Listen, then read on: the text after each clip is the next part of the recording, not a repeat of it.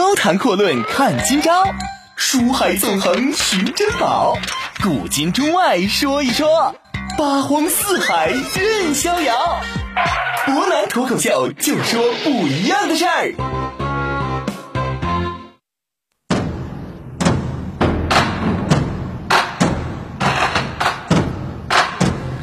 听众朋友，大家好，欢迎您收听今天的博南脱口秀。那么今天呢，我们来继续讲一下袁崇焕和皇太极之间的这个故事。昨天我们就提到啊，袁崇焕这一次派出阵的这群关宁铁骑呢，不是一般的人，他们和明军以往的骑兵是完全不一样的，而且最重要的原因，他们是所谓的既得利益者。根据袁崇焕在此之前设立的一个原则，叫做以辽人而守辽土。关宁铁骑的主要成员呢，全都是当地的辽东人，而且呢，根据以往长期实践经验，外地人到辽东打仗，一般来讲都没有太多积极性，爱打不打，反正丢了就丢了，正好回老家过日子。但是这个情况呢，跟关宁铁骑来讲呢是不太一样的。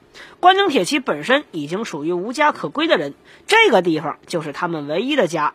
最终决定他们能有这种拼命精神的，恰恰就是袁崇焕的第二条原则：以辽土养辽人。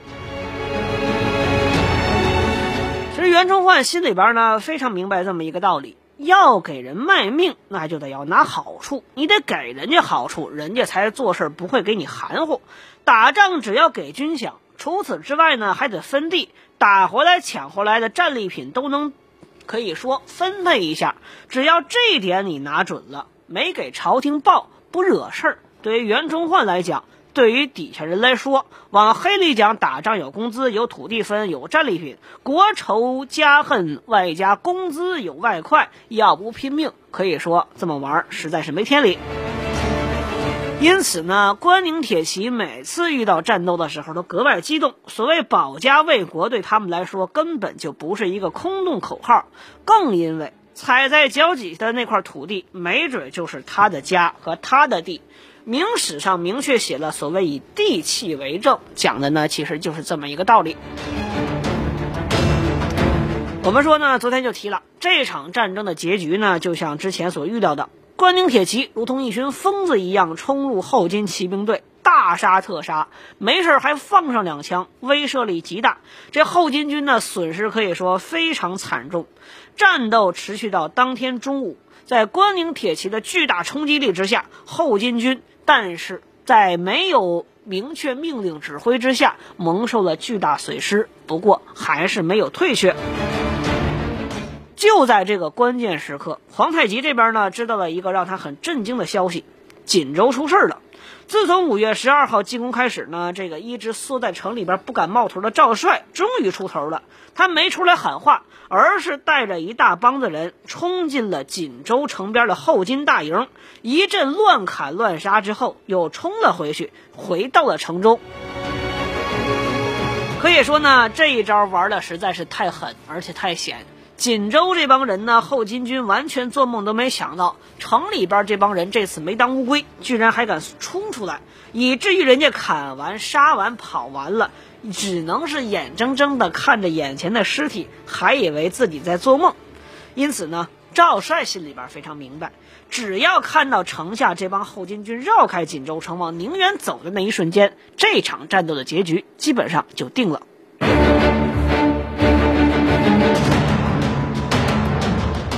宁远的铁骑再加上当地的大炮，把皇太极的梦想呢是打得稀碎，这是毫无疑问的。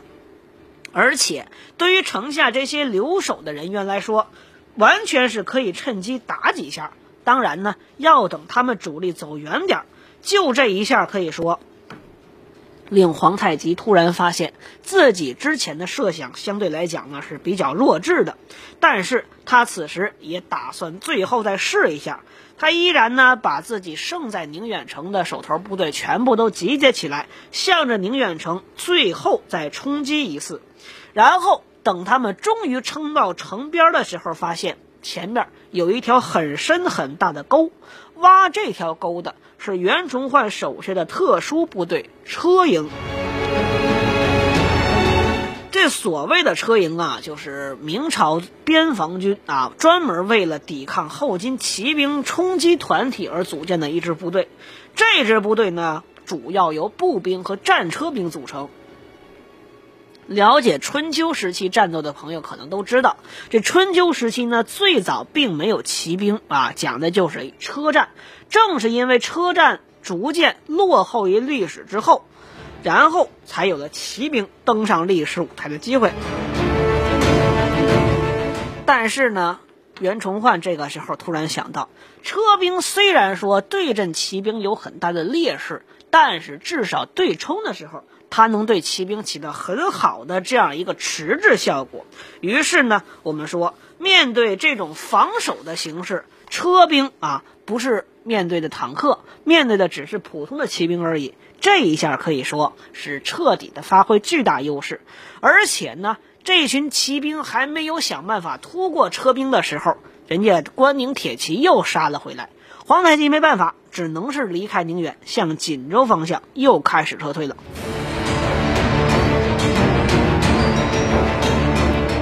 当然呢，宁远之战，明军的伤亡也是比较惨重的。出城迎战的上将满贵呢是身中数箭，不过没死，因为因为这个身上穿的盔甲确实很厚。他和将领尤世威的坐骑呢都被射死的。但是后金方面死的就不简简单单是马了，伤亡极其惨重。首先说几大贝勒，贝勒基尔哈朗呢受了重伤，大贝勒代山的两个儿子全都重伤，将领觉罗拜山。还有预备巴西全部都战死，仅仅一场仗，这后金这边损失高达四千余人，皇太极实在承受不起。一方面太丢人，另外一方面手下这群人念叨他也根本承受不了，他就只能灰溜溜的选择离开。原本呢，皇太极琢磨着自己这一次呢，怎么着也能超越他爹，攻克这座不太起眼的破城市。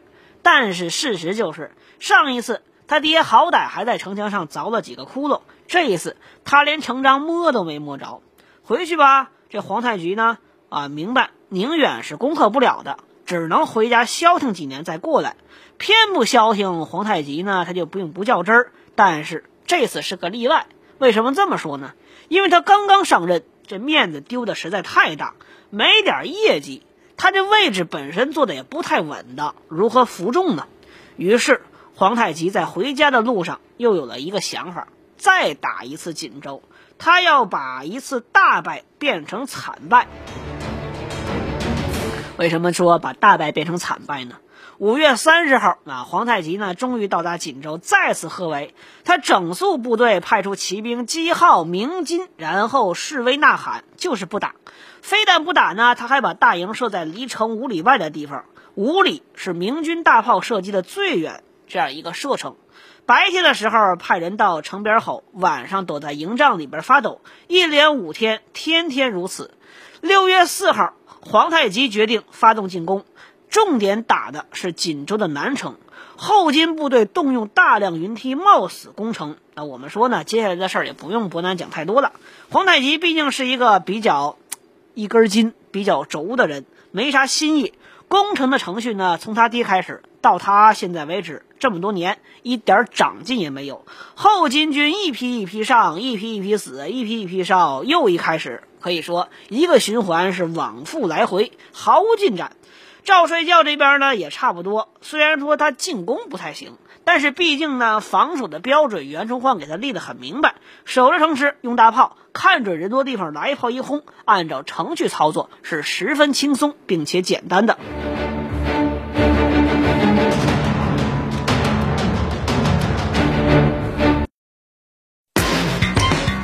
高谈阔论看今朝，书海纵横寻珍宝，古今中外说一说，八荒四海任逍遥。湖南脱口秀，就说不一样的事儿。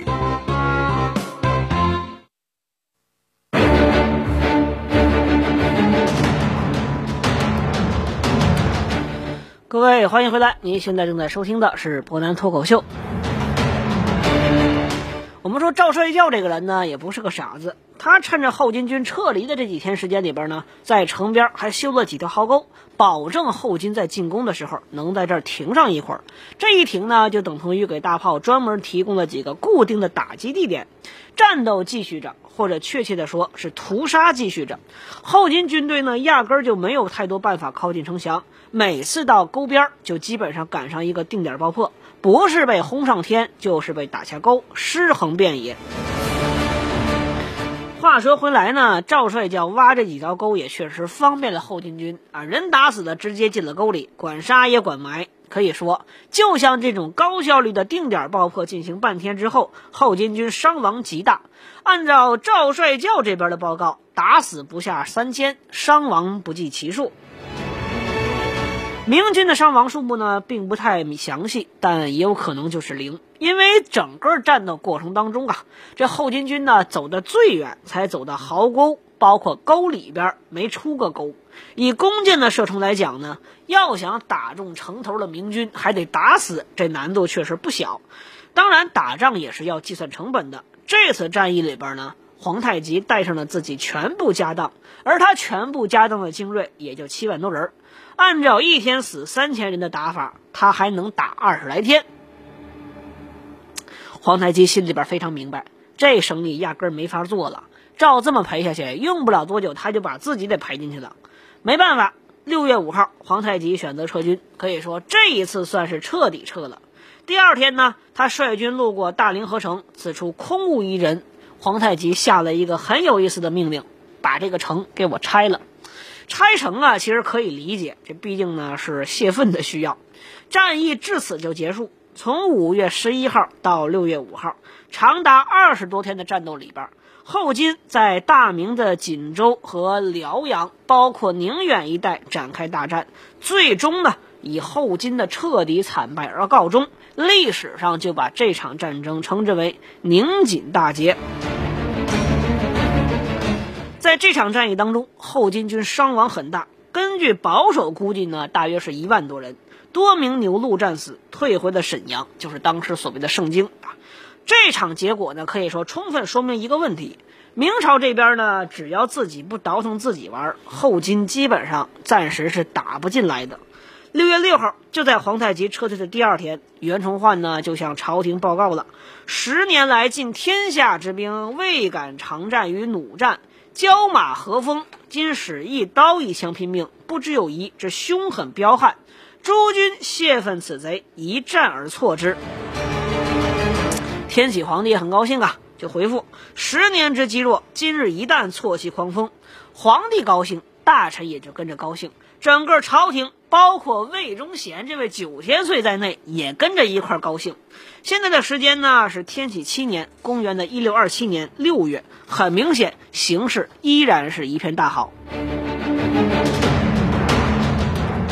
但是没过多久，这很快呢又出事儿了。时间刚刚过了一个月，公元一六二七年天启七年的七月初一，兵部侍郎。这已经是辽东巡抚的袁崇焕提出自己身体有病，我要辞职了。一般来说呢，明朝当官的呀，你辞职只有一个原因，因为说你如果不辞职的话，你就会马上遇到比辞职更倒霉的事儿。袁崇焕的情况呢更加复杂一点，首先就是有人告他，而且告的比较狠。宁锦大捷过了几天之后。御史李迎建就上书弹劾袁崇焕，说他在战役当中啊不援助锦州是作战不积极的表现，而且专门用了一个很有意思的专用名词“木气”。所谓木气呢，从字面意义上来讲，就是说晚上的气的意思，那跟没气儿也差不了太多了。用这个词儿来损人，啊，也逐渐我们中华文化之博大精深。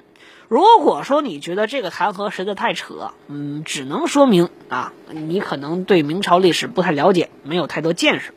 明代的言官啊，从没有想不到，也没有做不到，只有想做不想做。只要人家想弹劾你，啥事儿都是个理由，什么理由都可以找，啥人物也都敢碰。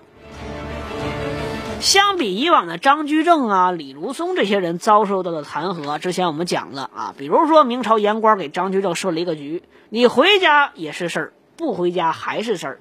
袁崇焕这个已经算小儿科了。当然呢，袁崇焕辞职还有另外一个原因，他不服气。这宁锦大捷，按道理来讲，最大的功劳应该首推袁胖子，但是他发现这朝廷在论功行赏之后呢，功劳最大的反而是九千岁韦忠贤头功，其次呢是监军的太监，再其次也是太监，什么都没干的，再再再其次都是一些阉党，比如顾炳谦呐、崔成秀啊、兵部这些人呢，再再再再其次是魏忠贤的从孙，时年四岁，学龄前儿童。封了一个侯爵，袁崇焕奖励是啥呢？官升一级，赏银啊三十两。这三十两 可能放到今天也是不少钱，但是对于这样一个宁锦大捷来说，实在是寒碜死人。放到清朝啊，你可能说这样一个大捷怎么着不得来一个三十万两银子呀？当然呢，我们说袁崇焕不是个老实人啊，要让他服气那是个梦想。最重要的是，也最关键的是，袁崇焕明白，就这么玩这么干，再干下去没意思了。说到底呢，想干出点成绩，自己光努力不够，你还得有人罩着。袁崇焕呢，实际上就是个个体户。许多尚书都说，袁崇焕之所以离职啊，因为他是东林党人，所以阉党容不下他，把他轰走了。但是其实我们谁都明白。袁崇焕无论是跟阉党，还是说跟东林党人，都不太相符。他有他自己的想法。袁崇焕这一待就待了很长很长一段时间。我们说呀，之前就讲了，如果说明朝不自己折腾自己的话呢，对后金还是有很大机会的。但是偏偏不。无论是万历，还是说天启，再到后来的崇祯，没事有事就喜欢瞎折腾两下。直到崇祯上位之后，发现这九边重镇宁锦一带真的要守不住了，于是他就重新想起了这个人袁崇焕。袁崇焕呢，本来还是一个百姓，没过几个月之后，人家立马变成了袁尚书，而且破格还提了都师。而袁崇焕袁都师管辖的范围包括仙州、辽东、登州、天津、莱州等地。换句话来说，袁都师此时的手下有五六个巡抚。任职令同时一告知，他就立马启程赶到京师。皇帝着急见你，袁崇焕也确实想着急见一见皇帝，因为此时的辽东已经出现了一个更为强大的敌人。皇太极呀，跟他爹努尔哈赤不太一样。从某种程度上来讲，我们之前说了，努尔哈赤是一个相当野蛮的人，打仗占了地方就砍，砍不了的人拉回来做奴隶，给贵族当牲口使。在后金里边当官的汉人呢，只能埋头干活，不能骑马，不能养牲口。活着还好，要是死了，就得按照满人的标准，老婆给你没收，送到贵族里边当奴隶。相比之下，皇太极比他爹文明太多。他尊重汉族的习惯，不乱杀人，而且做事讲信用。特别是对这些汉族来投奔他的官员，相当客气，而且常常赐予财物。总而言之呢，他很温和。温和文明的皇太极可以说是一个真正要比只知道挥舞屠刀、乱砍乱杀的努尔哈赤更加恐怖的人。我们之前就说了。一个人懂得暴力，只能说他是一个强壮的人；而懂得隐忍、压抑暴力的人，才是一个真正强大的人。同样，我们说无需杀戮，无需狂暴，温和才是真正强大的、最高层次的。正是在皇太极这种怀柔政策的指引之下，我们说后金的领地呢，逐渐的安定，经济开始稳固发展。而且很多在明朝开始混不下去的人也过去开始讨生活，其中最典型的人物就是后来著名的朝臣之一范文成。其实说起这种人物啊，可能很多人想起三藩里边的尚可喜呀、耿精忠啊，又或者吴三桂。其实比吴三桂更早的人就是这个范文成。范文成可以说在某种程度上。真正称得起是一个汉奸。我们说吴三桂当汉奸的这个情况呢，总体来讲还是有一些自己的迫不得已的因素，而范文成这位就不同了。他是自动跑去投奔，要出卖自己的同胞，属于汉奸当中最原始的、最无耻的。他原本呢是个举人，还有一说法是个秀才，因为大明混的实在混不下去，干脆一怒之下投了皇太极。在此后几十年的汉奸生涯当中，他起到了极坏的作用。而且很讽刺的是，据种种野史传说，他还有一个光荣的嫡系祖先。著名的北宋名臣范仲淹，当然，这位姓范的并不是什么好东西啊。如果说他到底做了什么事儿，袁崇焕这座塞上长城到底又是怎么被拆的呢？明天咱们一起再来分析分析。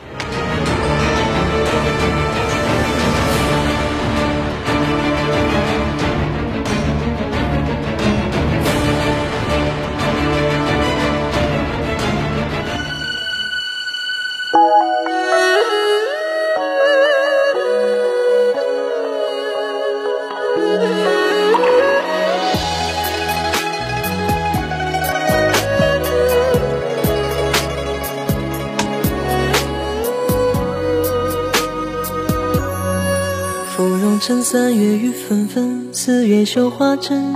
羽毛扇摇着千军阵，金盾彩几寸。看铁马踏冰河，似线风韶华红尘千丈歌。山水一程，风雪再一程。黄竹镇，五月花叶深，六月杏花村。黄素手，青丝万千根，姻缘多一分。等残阳照孤影，牡丹染铜樽，满城牧笛声。一人一门望君归程，君可见刺绣每一针，有人为你疼。君可见牡丹开一生，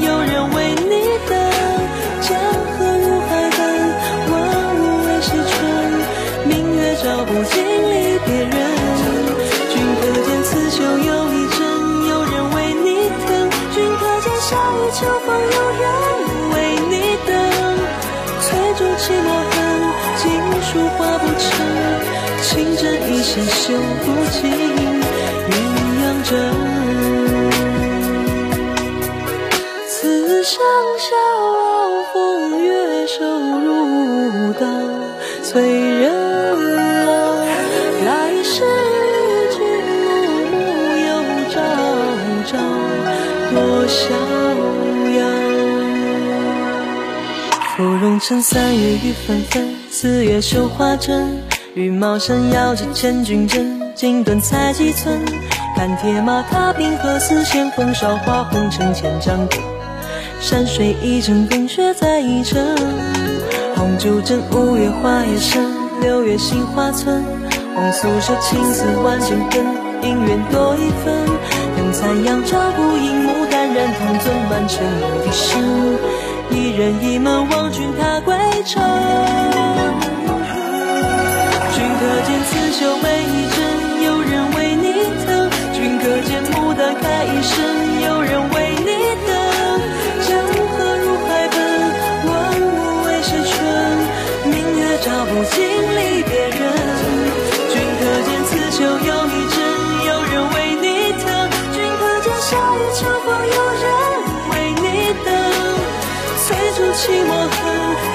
书画不成。情真意切伤不尽鸳鸯枕。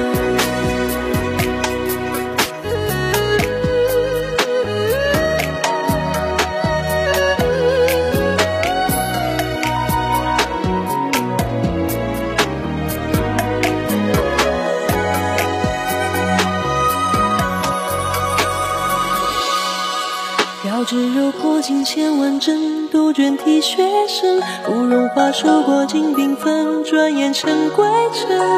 战歌送离人，行人欲断魂。浓情蜜意此话当真。君可见刺绣每一针，有人为你疼。君可见牡丹开一生，有人为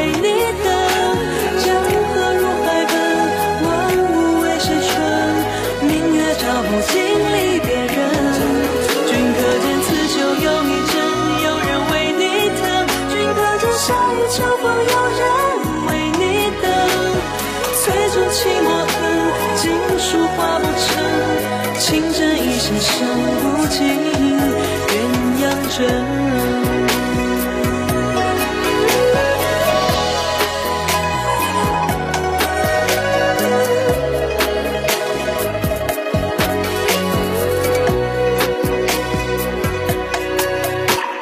翠竹泣墨痕。锦书画不成，情针意线绣不尽。鸳鸯枕。